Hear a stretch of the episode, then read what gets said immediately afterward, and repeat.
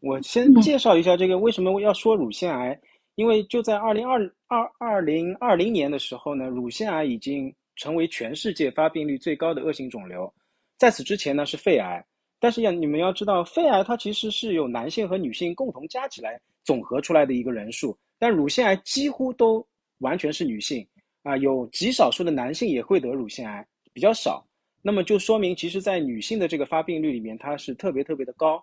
那么一直以来呢，就是在中国的排名，女性的这个乳乳腺癌的是恶性肿瘤排名一直是第一的，但是在整个的中国的目前的疾病谱里面呢，它其实排名第四，它还没有跟发达国啊，就全世界的这个数据呃匹配。那是为什么呢？嗯，其中有一个原因是这样的：乳腺癌是随着这个社会的经济水平的提高，它是不断的上升的，但是它上升到一个高峰之后呢？嗯它又会有一个下降的趋势。那我们的中国中国的目前的这个传染病的统计下来呢，它还在往上面攀升。那么因为乳腺癌，中国人的乳腺癌的发病的年龄跟西方人不一样，西方人大概要到五六